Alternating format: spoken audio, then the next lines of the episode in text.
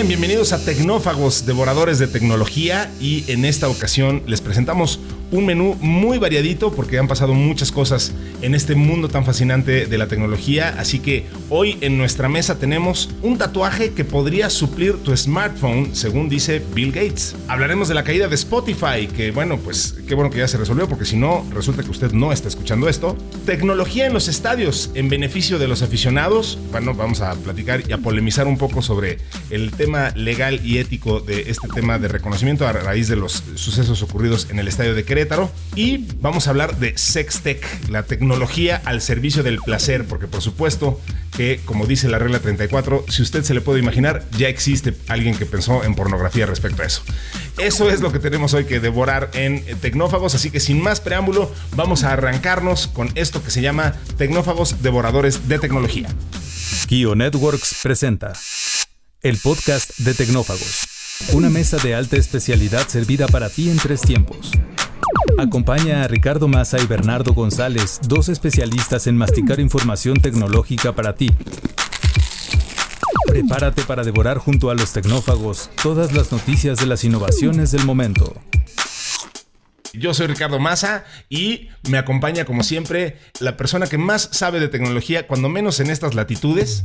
Él es Bernardo González. Bernie, eh, gracias por estar aquí. Hola Rick, muchas gracias por el elogio y aquí estamos listos para devorar estos platillos suculentos. Suculentos, indeed. A ver, eh, entonces, si usted quiere ponerse en contacto con esta emisión, pues hágalo por favor a través de tecnófagos.kionetworks.com y pues sin más preámbulo, vamos entonces a entrarle a los temas del día de hoy. La entrada de hoy. Una fresca selección con las noticias del momento.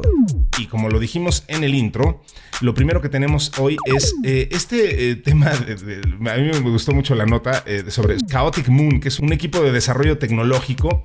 Lo compró Accenture en el 2015 y bueno, llamó la atención de Bill Gates por los tatuajes que dice que podrían suplir a los smartphones. A ver, ¿De qué estamos hablando? Son tatuajes electrónicos que, propone Chaotic Moon que se centran en biotecnología.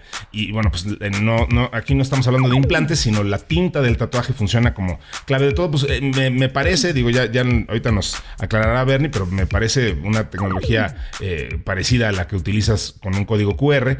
Y pues tiene un pequeño parche, un chip que se pone en la piel con la tinta de conducción o adherencia y se obtiene, almacena y analiza información de cuerpo a través de la biotecnología. ¿De qué estamos hablando? Pues básicamente de una nueva aplicación para vincular nuestra salud con la tecnología y por eso me parece que eso es lo que fomenta que Bill Gates diga que esto es el, lo que puede suplir a los smartphones. A ver, entonces, ¿De qué estamos hablando, eh, Bernie? O sea, ¿de qué va justo esta, esta tecnología de tatuajes electrónicos? Y sobre todo, ¿tú lo ves ocurriendo? O sea, ¿lo, lo ves convirtiéndose en verdaderamente a una moda que permee en el mundo?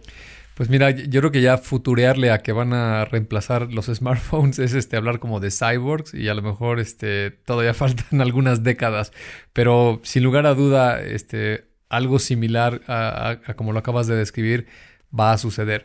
Eh, efectivamente esta compañía eh, Chaotic Moons Studios eh, lo que está haciendo desde hace algunos años es trabajar con, digamos, uno, una especie de circuitos impresos, estas tarjetas de color verde normalmente las que vemos en, las computadoras, en todos los electrónicos, que son extremadamente delgados, como el, digamos que la similitud para que la gente los pueda ubicar es como esos tatuajes para niños, que es como un sticker que le pones agua. Eh, y, te lo pones en la piel y, y levantas el papelito y te, y te, queda el sticker este, pegado en tu brazo donde te lo pongas, ¿no? Entonces, digamos que más o menos esa idea es lo que están desarrollando ellos, nada más de que en vez de que solamente sea un dibujo, eh, son unas líneas que conducen electricidad y se les pueden poner algunos este, chips o algún otro componente electrónico que ya puede hacer algunas cosas un poco más sofisticadas, ¿no? Eh, Oye, pero a ver, perdóname, eh, entonces, pero estos tatuajes de, de los que hablas eh, son, son bastante temporales, o sea, duran cuando mucho unos cuantos días y se van deslavando. ¿Este es el caso con este tipo de tecnología de Chaotic Moon? Eh, ahí, ahí, voy, hay, hay, diferentes niveles, ¿no? Este, okay. una propuesta es que te lo adhieras a la piel. Eh, y, se utiliza mucho en biomedicina para sensorización, ¿no? Podría tomar tu temperatura, el pulso, una serie de cosas.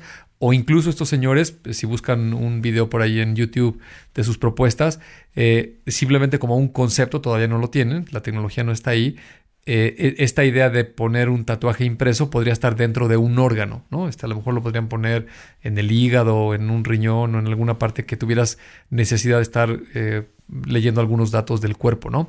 Eh, otra idea que me parece muy interesante es que bajo este mismo concepto de un tatuaje que te lo pones, este, digamos de manera temporal, pues puedes tener datos de identificación tuyos, ¿no? Este, a lo mejor este, tu tarjeta de crédito, el PIN, para hacer algún pago, eh, o, alguna cuestión, no sé, para tipo pasaporte o la licencia de conducir o alguna cuestión que ya la tuvieras tú en el cuerpo, ¿no? Entonces se puede combinar con los conceptos tradicionales biométricos y, no deja de ser interesante, ¿no? Por ahí también eh, busqué en Google y me encontré una propuesta de la Universidad de Illinois, eh, un poco más desarrollada, más sofisticada.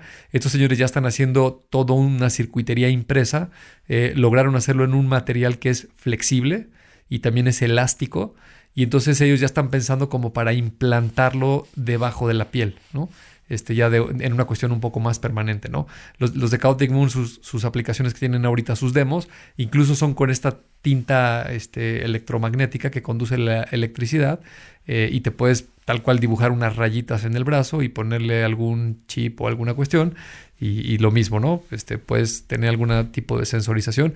Pero lo, que decías tú de por qué está invirtiendo Bill Gates y que si va a ser el futuro y podría llegar a, incluso todo lo que tenemos en un smartphone, pues que estuviera como parte de tu cuerpo, yo creo que sí, un día la tecnología va a llegar ahí, ¿no? Porque cada vez estos componentes electrónicos se van haciendo más pequeños. Eh, son verdaderamente sorprendentes lo que hoy se hace. A, veces perdemos esta capacidad de asombro las personas en las noticias, pero por ejemplo, el mismo Apple Watch, pues te saca un electrocardiograma, ¿no? Este, no, no, no, no es tal vez tan profesional como un equipo de un hospital, pero es lo suficientemente sensible y aceptado por este, la Asociación de Cardiología Mundial que te puede estar, te puedes tú estar sensando cómo está tu corazón trabajando durante el día y te puede dar una alerta de manera muy preventiva, me parece que muy bueno, pues para que tomes alguna acción, ¿no? también hay, hay, otras líneas por ahí muy interesantes. Hay una tecnología de electrónica que se llama Arduino, eh, ya tiene bastantes años una propuesta italiana de, cómo hacer estos microcomponentes eh, como aficionado de estos tipo do it yourself y tiene una variante que se llama Lilipad y ese Lilipad salió para, digamos, este, confección y moda, como para ponerlo en la ropa y estas cuestiones. Y pues resulta que también este, son tan pequeños que los puedes adherir a la piel y puedes tener un sensor de temperatura, un sensor de humedad, pueden medir el pH. Este, hoy en día, pues cualquier este, reloj o este gadget te puede medir este, el pulso. Eh, en fin, una, serie de, atributos. La oxigenación, que ahora se ha vuelto tan importante estar midiendo el, volumen de saturación del oxígeno de la sangre, ¿no? Correcto, la, saturación del oxígeno, todas esas cuestiones. Y pues seguirán avanzando y se irán haciendo más pequeños. Y pues ahí está Neuralink, una propuesta de una compañía de Elon Musk, que está trabajando con hacer implantes precisamente en el cerebro para tener algún tipo de comunicación este, a nivel mental eh, pues no, no veo por qué no ocurra en algún otro órgano del cuerpo que te lo puedas poner. Y, creo que como dijiste al principio, ¿no? Aquí lo interesante de los tatuajes, pues es de que se podrían poner y quitar, ¿no? Este, si para alguna aplicación lo necesitas, lo puedes llevar contigo o, si o te lo pones y si luego te aburre, pues te lo puedes quitar, ¿no?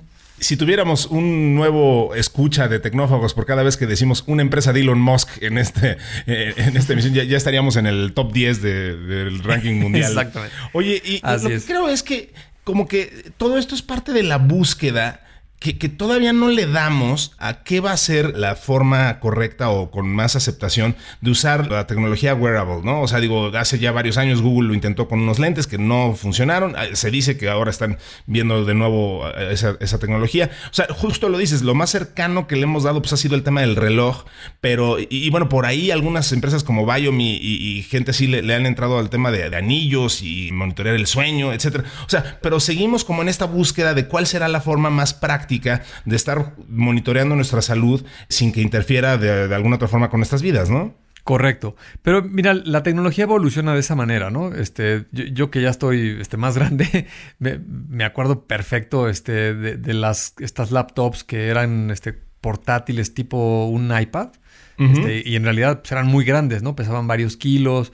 Este, luego apareció algo más pequeño, este, me, parece que era de, de, Tricom, o antes que lo comprara Tricom era Palm Pilot, este, y era pues una especie de, pues como una agenda electrónica que tenía su lapicito. Este, Apple también sacó un dispositivo que se llamaba la Newton, eh, y luego aparecieron muchos otros, más de carácter industrial, estas famosas handhelds, y, y, se fueron consolidando, madurando, evolucionando la tecnología este, hasta que llegamos a un dispositivo muy exitoso a nivel comercial como la BlackBerry, ¿no? Con principalmente el correo electrónico, ¿no? El, el boom claramente de, las Blackberries es debido a que se puede acceder al correo electrónico y con el teclado del dispositivo razonablemente puedes contestar un correo, redactar un correo y pues será muy práctico para mucha gente, ¿no? Y luego la BlackBerry evoluciona a los smartphones que hoy conocemos y pues hoy todos traemos una computadora hecha y derecha en, en el bolsillo del, del pantalón este, y, es un dispositivo pues que creo que lo usa prácticamente todo el mundo, ¿no? Me parece que en esto que tú dices de los wearables y de otro tipo de interfaces para acceder a toda esta información, va a suceder algo similar, ¿no? Este, los Google Glasses los veremos como, pues, tal vez como la Palm Pilot, diciendo, oye, pues sí, este, era padre, pero pues era un gadget y tenía que ser forma de entrarle, sí. Para, traerlo ahí puesto, pero luego los, los Google Glass evolucionaron en otra cosa y el Apple Watch, pues ese era más comercial y, más de usuario final, pero luego evolucionó en otra cosa que venga hacia adelante, etcétera. Pero sin lugar a duda, eh, en el tema de la salud, este, la medicina, claramente va a haber uno o varios dispositivos, que va a ser el mainstream, que vamos a traer muchos de nosotros, donde tendremos diariamente las 24 horas del día monitoreando los aspectos más relevantes de nuestra salud, ¿no?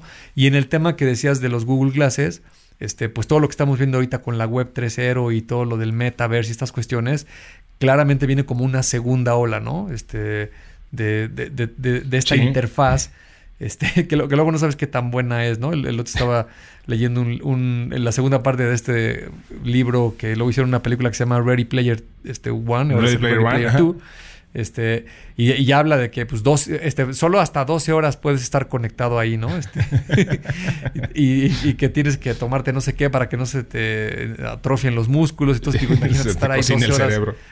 vas a quedar sin cerebro. 12 horas inerte ahí conectado en la interfaz. Pero sin lugar a duda va a suceder, ¿no? Este, toda esta tecnología es una evolución constante. Cada vez es más fácil, cada vez es eh, más, enriquecido el ecosistema de lo que puedes ver, escuchar, leer y experimentar. Y sin lugar a duda vamos hacia allá, ¿no? Sin duda, ahorita más adelante, en unos minutitos, vamos a platicar de justo de unas aplicaciones muy interesantes que ya se le están dando también al metaverso y a todo este tipo de cosas. Pero antes de hablar de eso, vamos a pasar a un plato fuerte que tenemos el día de hoy. El plato fuerte, cocinado a fuego lento durante la semana. La caída de Spotify a ver, si te quedaste sin música en días recientes, pues eh, vaya, no lo fuiste el único. La plataforma número uno y más grande de streaming de la industria musical, Spotify, donde probablemente ustedes estén escuchando esta emisión, sufrió una caída a nivel mundial esta semana. Eh, la causa, según nos dice ellos mismos, es que la página de estado de Google Cloud menciona una actualización con fallos en el componente Traffic Director, coincidiendo con el periodo que estuvo caída la aplicación. O sea que el problema estuvo originado por los servicios de Google. Eh, bueno, a ver, ahorita nos explicas un poquito de esto Bernie, porque el problema con Traffic Director se debe a una versión reciente. El lanzamiento se revirtió. En los próximos días publicarán un informe de incidentes y se perjudicó al app durante una hora y 20 minutos, que francamente no es este, tampoco muchísimo tiempo. Pero bueno, eso es lo que le pasó a Spotify, mostrándonos una vez más que nadie es invulnerable en esta, en esta batalla por permanecer siempre accesibles, viviendo en la misión crítica, como dicen algunas empresas. Así es. Pues mira, tal como lo acabas de, describir en la nota, lo que sucedió es que este servicio de Google que se llama Traffic Director, parece que le hicieron una actualización y ocasionó un problema en, la infraestructura de cómo están los servicios de Spotify. Eh, no, no solo fue Spotify, también a la empresa Discord, también los, afectaron en el mismo lapso de tiempo. Eh, y lo que sucede es que eh, estas compañías pues tienen programados ya todos sus servicios de las aplicaciones en, una tecnología que se llaman microservicios, eh, que corren en servidores virtuales. Normalmente los tienen en diferentes centros de datos, en diferentes regiones, por un tema de redundancia y también de alta disponibilidad, ¿no? Para que si falla alguna zona, pues esté disponible en otro lugar.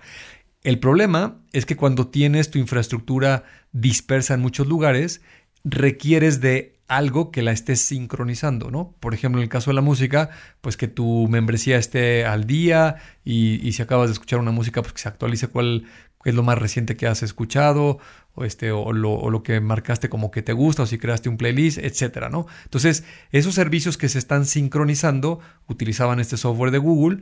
Al fallar este software, se pierde la conexión y la sincronización y el servicio, la aplicación de Spotify se pone no disponible, ¿no? Eh, para ser precisos, la falla ocurrió a las 6.12 eh, tiempo del UTC, lo que es el tiempo del, meridiano de Greenwich. meridiano de Greenwich, donde prácticamente todos los servidores del mundo y los sistemas se basan en esta hora. Eh, y, inició a las 8.12, a las 8, a las 6.30, perdón, 6.12 empezó, a las 6.39 identificaron la falla con Google eh, y más o menos una hora y media, dos horas empezó a funcionar progresivamente y a las 20.35 es cuando se cierra el incidente, ¿no? O sea, todo el lapso de, la falla hasta que se logró estabilizar duró más o menos unas cuatro horas. Eh, y pues sí, nadie está exento en el mundo de la tecnología de tener estas fallas. Ahí hemos hablado en otras ocasiones de lo que le pasó a Facebook muy lamentablemente cuando también sus servicios eh, se vieron muy afectados. Eh, también Netflix de repente ha tenido algunos tropezones ahí, eh, está hosteado en AWS y a veces este, hacen un cambio o falla algo en la infraestructura y pues sucede lo mismo, ¿no? La, verdad es que son muy aparatosos estos, estos errores, estas, fallas, estas caídas. Porque pues, son aplicaciones que se utilizan a nivel global este, y mucha gente pues, está todo el tiempo escuchando la música y, se hace un gran escándalo mediático, pero también la verdad es que si lo analizamos en términos de un año, eh, los minutos que estas aplicaciones están abajo, pues realmente es muy, muy poco el tiempo que, no funciona, ¿no? Eh, la gran mayor parte del tiempo están arriba eh, y de repente pues tienen estos glitches que, se llegan a, tener sus tropezones y, de repente no están disponibles. Y por ahí también ibas a mencionar, me parece, estos servicios que, que, la gente puede checar, ¿no? En caso de que algo esté no funcionando. Este, sí.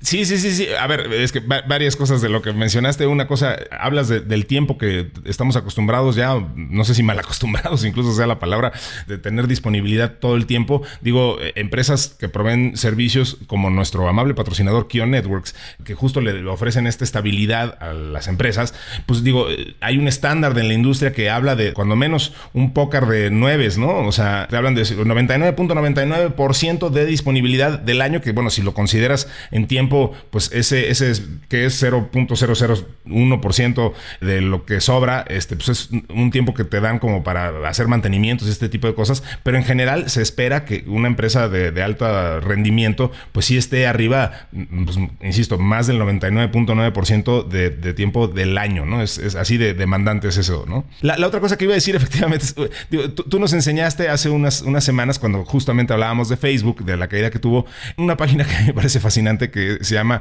Is the Service Down, así con signo de interrogación, en la que literalmente, pues como el nombre bien lo indica, pues uno puede entrar a ver si, si, estabas jugando en línea en Xbox Live eh, y bueno, no sabes si el problema fue tuyo, del servidor o de qué diablos, eh, estabas jugando Fortnite incluso o así de específico, eh, te puedes meter ahí a, Is the Service Down y están monitoreando el estatus en tiempo real. Si algún servicio online está experimentando algún problema, te muestran ahí una gráfica en donde te dicen, me encanta porque además desde la página de inicio, está distribuido por, o sea, desde, a ver, ¿quién es tu proveedor de Internet? Pues ATT, pues está mostrando esta, esta conducta. Insisto, videojuegos, eh, videojuegos específicos, Netflix, YouTube, eh, incluso, que me parece aún más eh, interesante, vaya, servicios como PayPal, ¿no? O sea, que, que, dices, bueno, hice un pago y no pasó y no sé si es, el problema es PayPal, soy yo, mi tarjeta, qué diablos.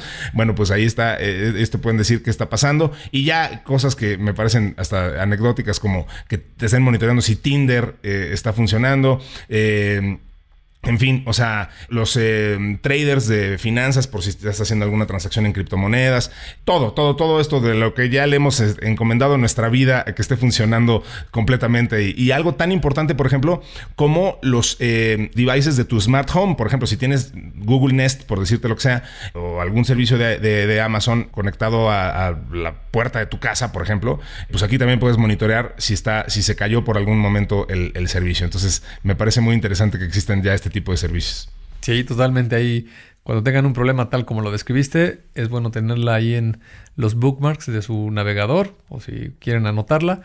y vayan y chequen para ver si el problema es del servicio o es algo particular de su dispositivo o de su conexión. Pues bueno, vamos a seguir avanzando con el menú de hoy y tenemos el eh, siguiente tema que es tecnología al servicio de la comunidad, sobre todo en temas de la violencia y la no violencia. Eh, a ver, decía yo en el intro que que pues, hubo ahí unos hechos muy lamentables ocurridos en Querétaro, muy, muy polémicos además, no, no, no vamos a entrar en ello, pero el punto es que sí, eh, muy escandaloso este, este bronco no, no, no, espantoso que ocurrió en el estadio de, Corregidora. Y bueno, pues ahora eh, se está hablando de la seguridad y de cómo la tecnología pues puede ayudar y cómo ayuda en otros lugares del mundo para este tipo de, acciones. Hay una nota del economista que decía, bueno, en otros estadios del mundo se utiliza tecnología de reconocimiento facial, incluso de, siluetas, para eh, ayudar a la protección ciudadana básicamente lo que están diciendo es, o sea, no dejar entrar a quien no quieres dejar entrar. Y bueno, pues esto es un tema de, alta precisión, en tiempo real, determinan la edad, el género, este, la persona que acude al estadio, para eliminar este, sesgos, ¿no? La cita que ponen ahí en esta nota dice, en países como Estados Unidos o Inglaterra, la mayoría de los estadios, arenas y los equipos cuentan con tecnología de reconocimiento facial como una herramienta de seguridad, aunque también se utiliza para identificar datos sociodemográficos, estados de ánimo, para mejorar la experiencia de los aficionados al deporte y obtener ingresos de patrocinadores. Y ahí es donde un poco la marrana torce el rabo, ¿no? O sea, a ver, pues creo que ahí esto deja de ser justo un tema de seguridad y se vuelve pues un tema de, marketing y ahí ya se vuelve un poco más este, debatible y polémico este tema de si debemos o no monitorear y, sobre todo estar eh, pues, tomando los datos de la gente para cuando ingresa a un estadio, ¿no? Es un tema de legalidad y de uso de datos, ¿no? Sí, totalmente. Mira, yo, creo que vale la pena que lo separemos, ¿no? Este, primero hablar del tema de la seguridad, eh, que tiene que ver con la identificación de las personas. Eh, y, yo creo que eso es, eso es una realidad que existe hoy en, muchas aplicaciones donde ya se está utilizando el video, este, porque básicamente de ahí viene la fuente, y, toman uno o varios frames del rostro de las personas y los tratan de identificar con estos algoritmos de, de, machine learning que son muy potentes y pues puedes saber perfectamente de qué persona se trata, para saber quién es. Este, en el caso de, que estamos hablando de un estadio de fútbol, pues que la persona trae su boleto, que en el caso que tenga que ser mayor de edad o lo que aplique, pues puede ingresar, ¿no? Y, saber en lo particular de quién se trata. Luego, eh, estas cuestiones de los gestos, ya más allá de la cara, con las posturas del cuerpo, pues también son una muy buena idea, pues para, si ves que trae algo parecido a un arma, pues por lo menos levantas una, alarma por ahí para que alguien vaya y lo, y lo atienda, ¿no?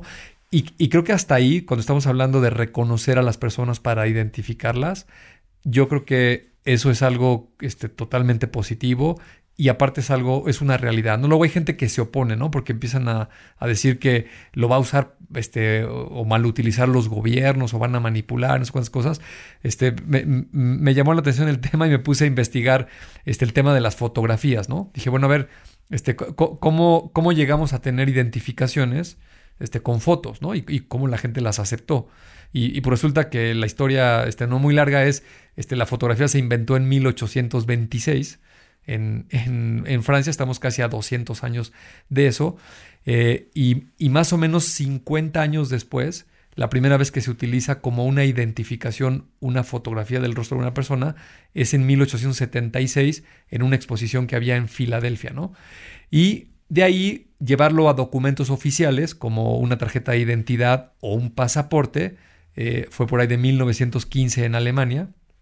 O sea, casi 100 años pasaron para que se convirtiera la fotografía en algo que es una herramienta muy útil para identificar a una persona. ¿no? O sea, en el caso de un pasaporte, pues en todos los países del mundo lo necesitas para salir o para entrar.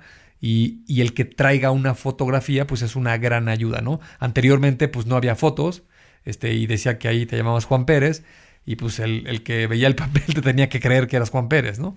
Este, al ponerle la foto, pues por lo menos hay una referencia visual a que sí se trata de esa persona, ¿no? Entonces, siguiendo esa analogía, yo creo que en algunos años, espero no muchos, o en algunas décadas, este, va a ser totalmente este, aceptado y lo van a utilizar todos los gobiernos y las empresas y las instituciones, el reconocimiento facial como un mecanismo de identificación de las personas, ¿no? Y creo que en eso no debería de haber mayor tema. Ahora, cuando te vas a la otra cuestión de para qué usas este, el reconocimiento facial, yo creo que ahí este, vas directo y sin escalas al tema este de la privacidad de los datos, ¿no? Este, Eh, ahí, ahí ya no tiene nada que ver si es el rostro o si es reconocimiento facial o si los algoritmos, ni nada de eso, sino simplemente es, oye, el que yo te dé mi información, pues no te da derecho a que la explotes comercialmente, este, ni siquiera a cambio de algo gratis, me tendrías que notificar, ¿no? Este, como hoy sucede con estas identificaciones, ¿no? Totalmente. Estaba viendo, por ejemplo, además de lo que ya mencionaste, otra aplicación de Machine Learning es, bueno, que puede resultar muy útil. Pues tú le puedes enseñar al algoritmo que identifique personas de determinada estatura o hasta determinada estatura. Entonces, pues, para el caso de un niño extraviado en un estadio, pues eso es muy útil, ¿no? O sea, no, tienes que estar buscando visualmente, pues, eh, dónde puede haber un niño, sino que pues, esto ya te discrimina a todas las personas de X estatura y pues eso obviamente agiliza mucho la, búsqueda. En fin, o sea, digo, por supuesto que tiene aplicaciones muy buenas, otras, como bien dices, pues mucho más cuestionables. Eh, y, bueno, pues, como siempre, pues la lucha estará en irle mediando a esto hasta que encontremos un justo medio o hasta que nos sintamos a gusto. Sí, y fíjate, digo nada más un minuto más, eh, este ejemplo que pones del niño, eh, una vez este, vi, una nota en China, digo, China es un ecosistema totalmente distinto, sí. ahí las cosas están exageradamente eh, controladas y, se hace trazabilidad de toda esta información, pero salió las noticias que una mujer este, se, se robó a un niño de un hospital y a través de todas las cámaras de la calle, del tren al que se subió, este, el, teléfono que ella traía, los que estaban cerca, o sea, como tienen las bases de datos con todo, en menos de una hora este, la ubicaron en qué tren, en qué vagón iba y pues en la siguiente parada ya la estaban esperando, ¿no? Y, y en ese ejemplo en particular, pues la tecnología es algo muy, muy útil, ¿no? Y, y, eso me lleva a pensar, este, también, si, si, lo vemos, la gente que nos escucha, pues hoy en día tal vez no nos damos cuenta de la enorme cantidad de datos que estamos dejando por todos lados todo el tiempo, ¿no? Este, exacto. No, no solo con registros. Ajá, sí, sí, sí. Exacto, registros. No solo con el teléfono o con tu computadora, sino pues cada vez que pagas con una tarjeta de crédito, en cada uno de los establecimientos estás dejando una huella, ¿no? Si traes un automóvil, este, pues eh, una caseta, este, las vías rápidas, eh, los estacionamientos ahora es muy común que además de darte tu boletito, eh, le, toman una foto a la, placa. A, la placa del coche. Y, reconoce las letras y los números y en el boletito sale impresa las placas del coche, ¿no? Así También eso es muy útil en el caso de que alguien se robara un automóvil. y, y toda esta información bien utilizada me parece que es de muy, de muy valía para la sociedad, ¿no? En el caso de un robo, este, un secuestro de un niño, eh, en este caso como en el estadio, que hay este, un grupo de violencia que ingresa y se hace todo un desastre, pues por lo menos eh, las autoridades tienen varios mecanismos de los cuales echar mano y poder eh, atrapar a la gente que, que hizo todas estas cosas indebidamente, ¿no? Totalmente. Totalmente, pues sí, como siempre, buenas aplicaciones, buenas ideas y agilizando y haciendo mejor la vida. Y bueno, pues todo eso tiene unos contrapesos. Hay que, insisto, irle, irle mediando. Siempre queda un espacio para el postre.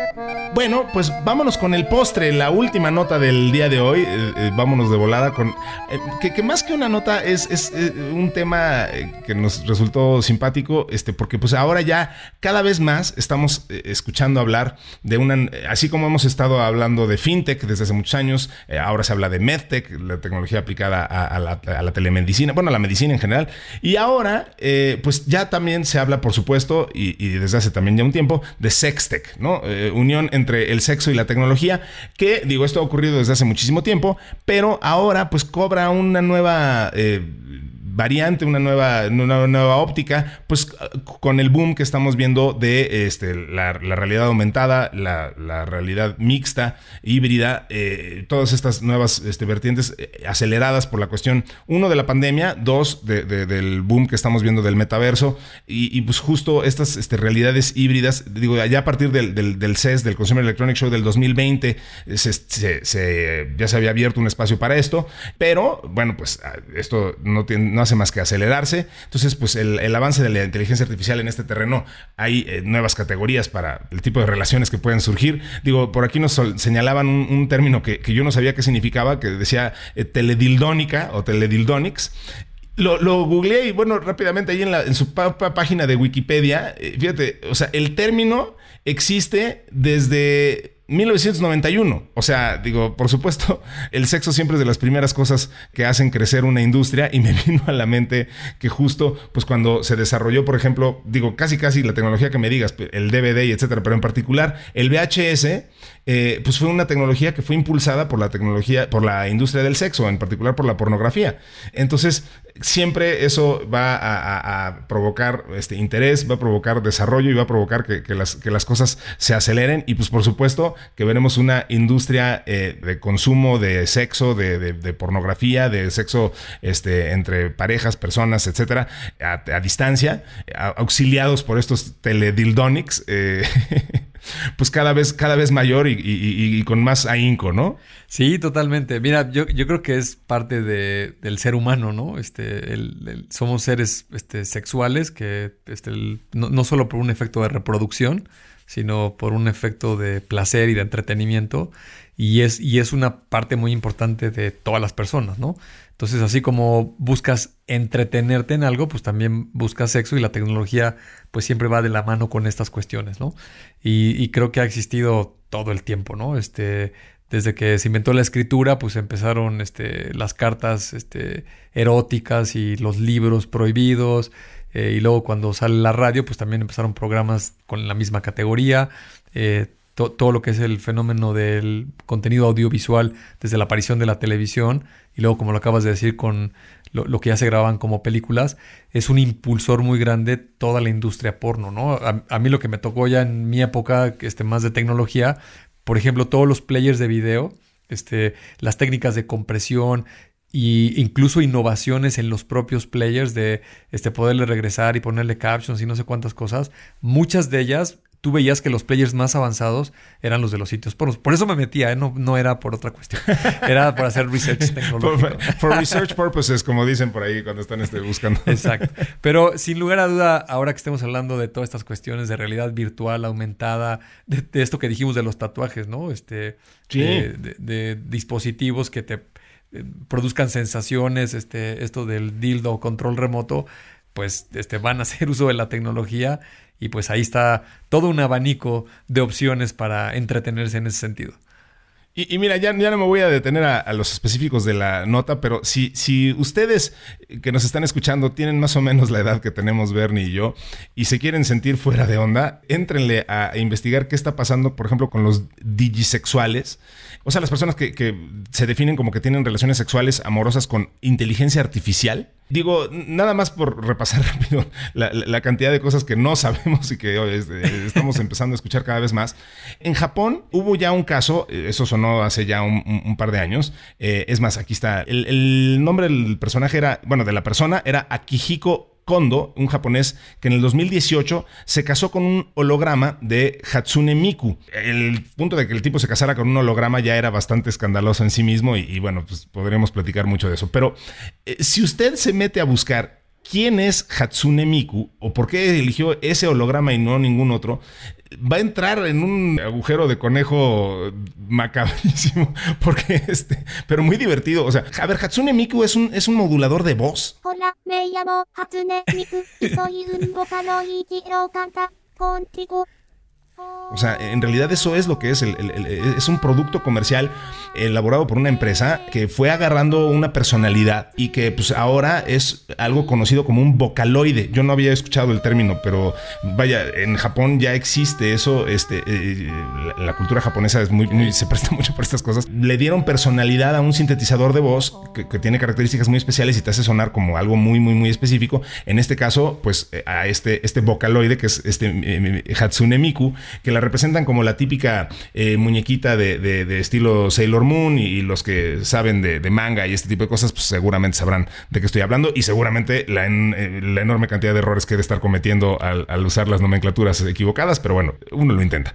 Eh, el punto es, así de avanzado está ya este tema del sextech y, y hacia allá tiende también, y, y bueno, pues en este caso estamos hablando, digo, este último es de un tipo que se casó con un personaje creado por una empresa que hace sintetizadores de voz, pero lo que sí es que las relaciones, pues, digamos, más tradicionales eh, también se van a estar viendo modificadas por, por, cómo interactuamos entre nosotros y, cómo, este, pues, por ejemplo, vivimos una relación a distancia, pues no se diga con todas estas este, aplicaciones que mencionas, Bernie, sensores y cuánto hay, ¿no? Sí, ahorita me hiciste recordar esa película de Hair que es un tipo que precisamente se enamora de una especie de Siri o Alexa, ¿no? Este, sí, sí, sí, sí, es una voz.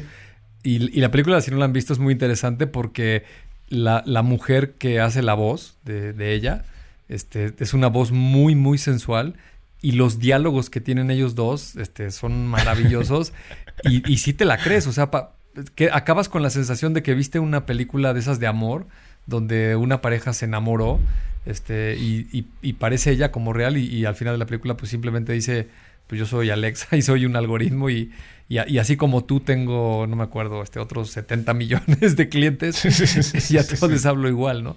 Entonces, este, pues sí, vamos para allá. La tecnología va en esa dirección.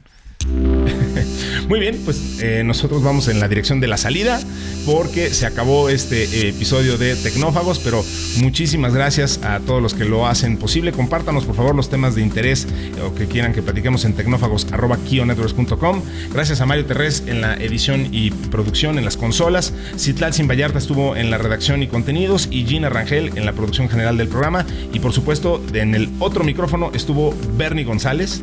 Gracias Rick, nos vemos aquí en el siguiente episodio.